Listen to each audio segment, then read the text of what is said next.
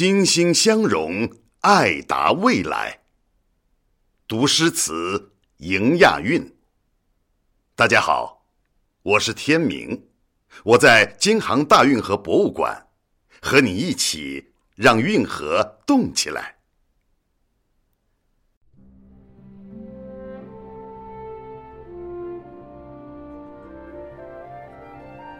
祝堂，作者。五代钱流，天分浙水映东明，日夜波涛不暂停。千尺巨堤冲欲裂，万人力欲势须平。杭州城临江而建，每当钱塘大潮来袭，往往会灌入城内。五代十国时的吴越国国王钱镠修筑瀚海石塘以拒之，位于今天的六合塔至艮山门一带。他既用传统的板筑法，而创新采用石盾木桩法。也就是把大石块装入竹笼当中，层层码放，堆成海棠，再在其前后打上木桩，最后在迎潮面再堆置大石块。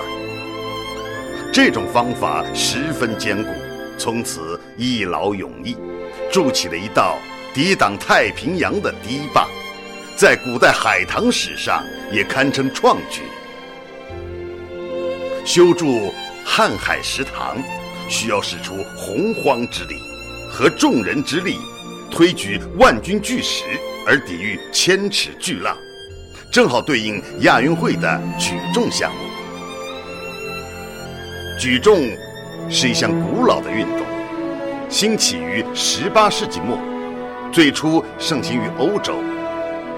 一八九六年雅典首届奥运会上，列为正式比赛项目。杭州亚运会共设有四十二个竞赛大项，其中包括三十一个奥运项目和十一个非奥运项目。杭州亚运会举重项目预计将产生十四枚金牌。浙江出过举重奥运冠军战旭刚，他似乎就为举重而生。十三岁进省队，十九岁入选国家队。一九九六年亚特兰大奥运会，战旭刚一场比赛五次刷新世界纪录。四年后，他在悉尼奥运会再度登顶，成为中国举重第一个连续两届奥运会夺得冠军的运动员。